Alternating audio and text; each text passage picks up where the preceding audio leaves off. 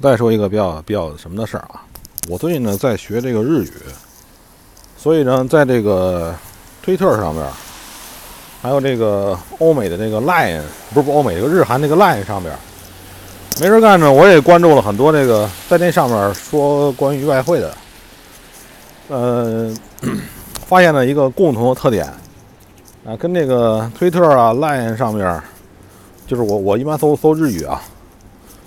就是看那些那个日本人炒外汇的这些这这些那个那个东西，我也看到了，跟那个咱们朋友圈那帮骗子一模一样的状态，还有很多哎那个注册时间不长，然后呢贴的贴的贴的这个朋友圈的东西，他那有朋友圈嘛，就是推特里边推的那个那个推，全是关于这个。这个 MT 四里边的，它也它有 MT 四，因为那个不是不是日本所有的外汇公司都不用 MT 四啊，有些外汇公司还是用 MT 四的，用 MT 的，不一定 MT 四啊。然后呢，这里边那个一样，这个几天就赚很多钱，然后这个这个这个也是说什么什么城市化交易啊，这个怎么着？但这种号啊，基本都是新号，一看那样呢，就是属于那个。跟咱们这边差不多，咱们那边那个群里那些骗子也是用一些美女照片，是吧？那那个日本也是，我我现在不知道这个套路的是谁谁学谁的，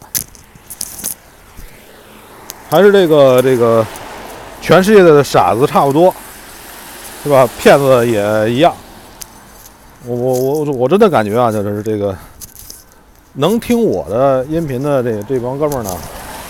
应该已经那个，嗯，跟那个那个看那些这这些骗子贴这些盈利图，跟那帮人不是一类人，或者本身听我音频这些人里边有些就是骗子，就说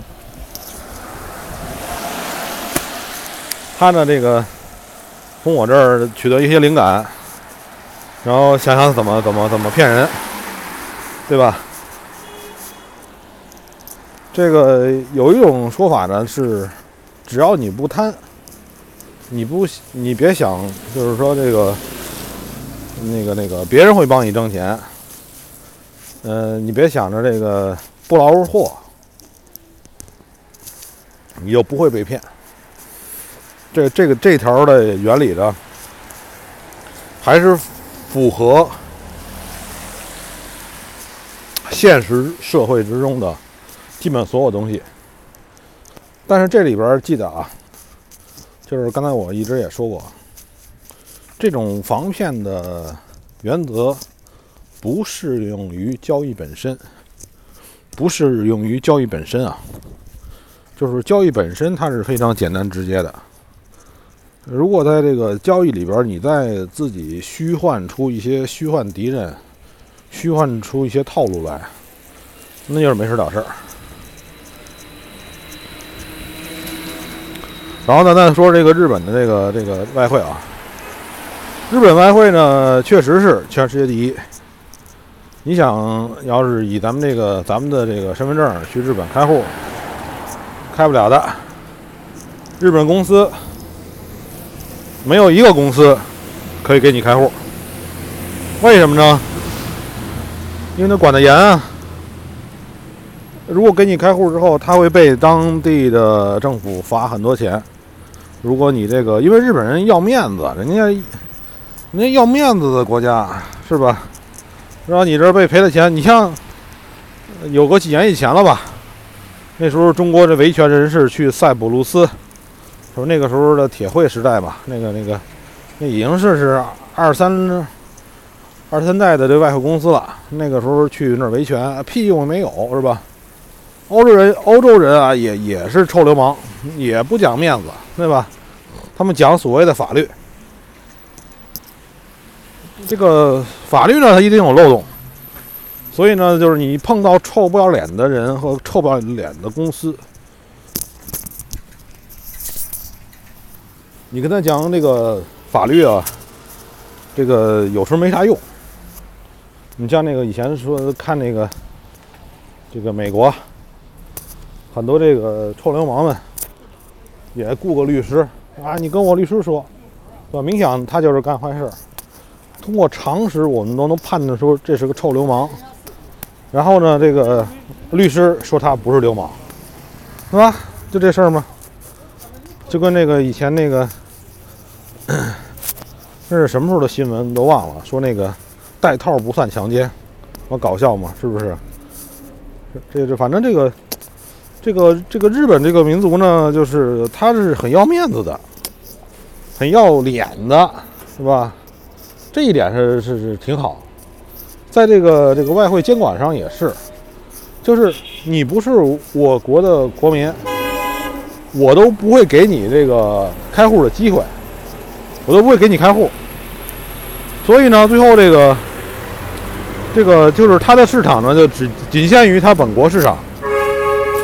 但是你也别看本国市场怎么样，它的本国市场在全世界也是排第一的，就是这外汇市场。所以我想，这个这日本这个这个这个这个市场里边肯定也是参差不齐，有的那些底层的那些傻叉很多。但是呢，这个经过这么多年的培育啊，那时候当初说的日本的什么渡边太太啊，就是那些那个那个怎么着，那个那些退休没事干的大妈，退休没干没事干的妇女，不要退休吧，在家待着那些妇女，人家炒外汇炒得非常牛逼。就日本的渡边太太嘛，这个可以这么说啊，就是我们没有任何一个媒体结论就这个节目介绍日本外汇的，真的，因为这个人家第一呢要脸，不来咱这赚钱，不像那欧美国家，欧美国家很多这个外汇公司。为了来中国挣钱，怎么着玩呢？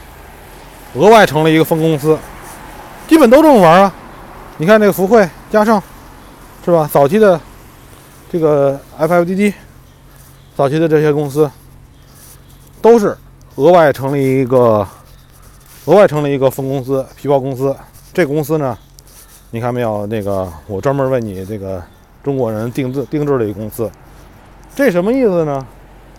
就是在这个小公司里边给中国人玩的，你有什么事折腾，不会延不会蔓延到我母公司，这么个意思。母公司受美国啊什么英国啊，不管是受什么监管吧。但是这俩公司它通过一个通过一个公司通过一个子公司，是吧之间进行隔离。经过隔离这个很简单吧？隔离这个事情，我想大家。都明白吧？那隔离，这个隔离就很容易。你看啊，我给你举个例子，什么叫隔离？你比如说，你现在那个，不是说你了，说你不合适，咱说这个哥们儿小明吧。小明有一天被一车撞了，对吧？假如说这个撞撞他这个车是一个私人的车，那就是该怎么赔怎么赔吧，因为私人是无限责任。是这意思吧？假如说撞小明这个车属于一个公司，这个公司呢是个有限责任公司。假如说啊，这个公司的有限责任公司注册的时候非常小，只花了一万块钱，可以啊，一万块钱注册了一个公司。比如说小王，小王花了一万块钱注册了一个公司。用这公司名义买辆车，这这车把小明给撞了，然后呢，这这这这就麻烦了。那个小王一看，我操，要治这病花好多好多好多好多钱。如果不考虑道德啊，小王可以可以考虑让那个公司倒闭。这公司倒闭了。当初注注册资金只有一个万，我承担一个万的承担一万的责任。完了，小明一看，我操，这怎么办啊？没办法，因为这是有限责任公司啊。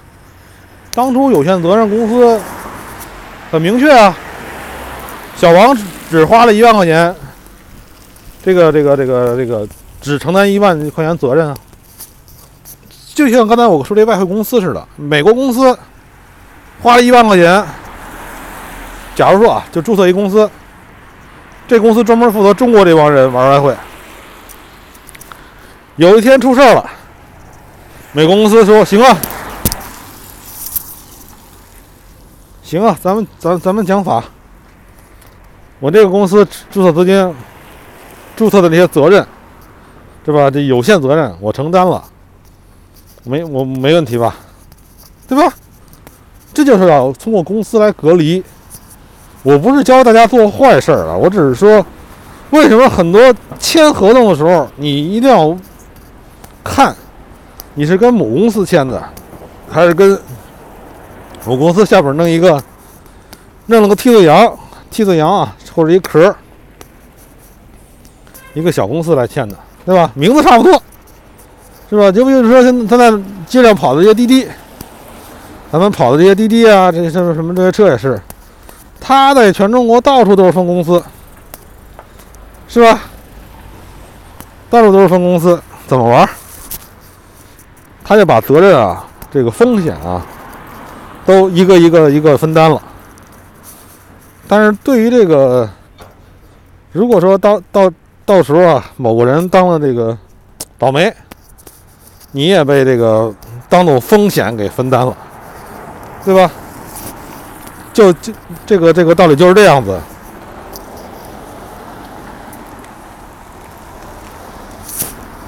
我刚才最开始说到哪儿了？我都啊，最开始说的是日本那个事儿。当然了，我这个也是给大家提了一个商机啊，就是全世界的傻叉都差不太多，真的。你只要把一个东西做了，这个套路做好了，你在这个大陆，咱们中国这边收割可以。你要是觉得于心不忍呢，你要不你去去别的地儿，也可以玩这事儿，是这道理吧？只要不触犯当地的法律。你像日本那个国家，不是刚才说很奇怪吗？它它有法律，还有这个道德两方面约束。日本本国的人呢，他就受两个约束。你要去了干事呢，没准儿，哎，你想我这他妈，我缺德，我我不在乎，是吧？我臭不要脸，我是不是去那儿就可以只受一边的约束，对吧？所以这个，这也是很多这个中国人，你看像像在日本这个，日本人不是调查吗？这个讨厌中国人占百分之九十多吧？为什么他讨厌他们？那可能这也是原因之一，是吧？就臭不要脸嘛，臭流氓，臭不要脸。好吧，不说这么多了，说说就说该骂了。